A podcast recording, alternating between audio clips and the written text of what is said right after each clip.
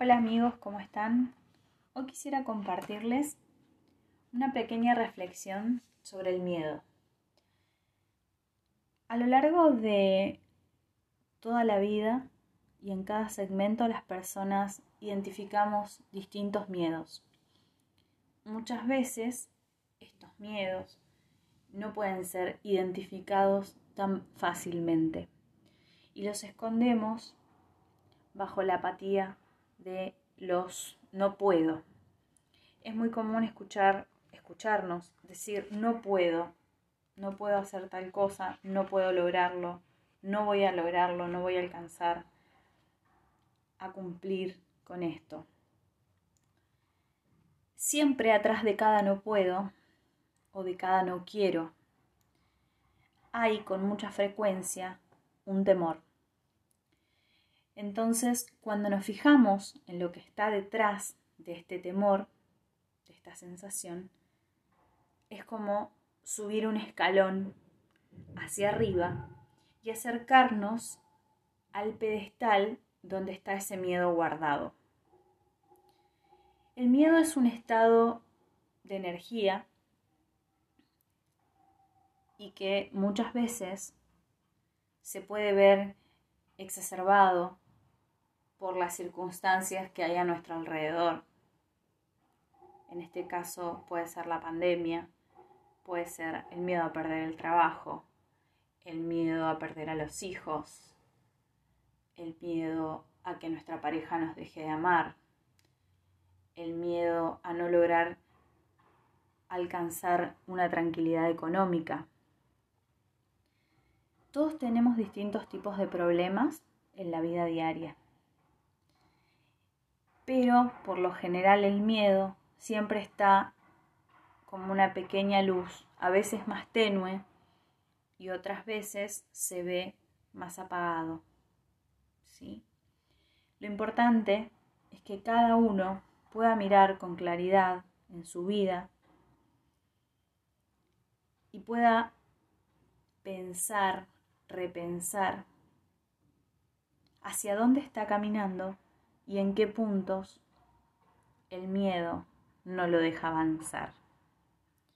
Porque si no estamos viviendo nuestra vida con miedo a morir y el miedo en realidad nos está quitando la vida, nos está privando de vivir en el momento presente. Creo que una práctica diaria que puede ser sumamente valiosa para trabajar el miedo es preguntarte en qué aspecto de tu vida tienes miedo y por qué. Observa de qué te está privando el miedo, qué es lo que no te permitís hacer por miedo. No me permito salir, no, permito, no me permito decir lo que siento, no puedo hablar libremente sobre lo que me pasa porque esto puede traerme más problemas. No me permito salir a la calle sin miedo porque tengo miedo de enfermarme. Entonces podemos poner el miedo adelante y quizás armar un pequeño mapa conceptual y decir, ¿qué me estoy perdiendo hoy por tener miedo?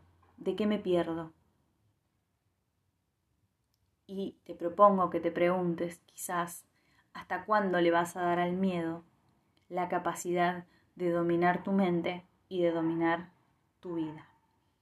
Te invito a que hagas un pequeño ejercicio de reflexión, que puedas escuchar este audio y te tomes un par de minutos para estar en soledad, en tranquilidad y puedas realizar una pequeña lista.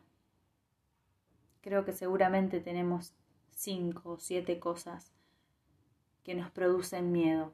Entonces te invito a que las anotes, las dejes en un papel en blanco.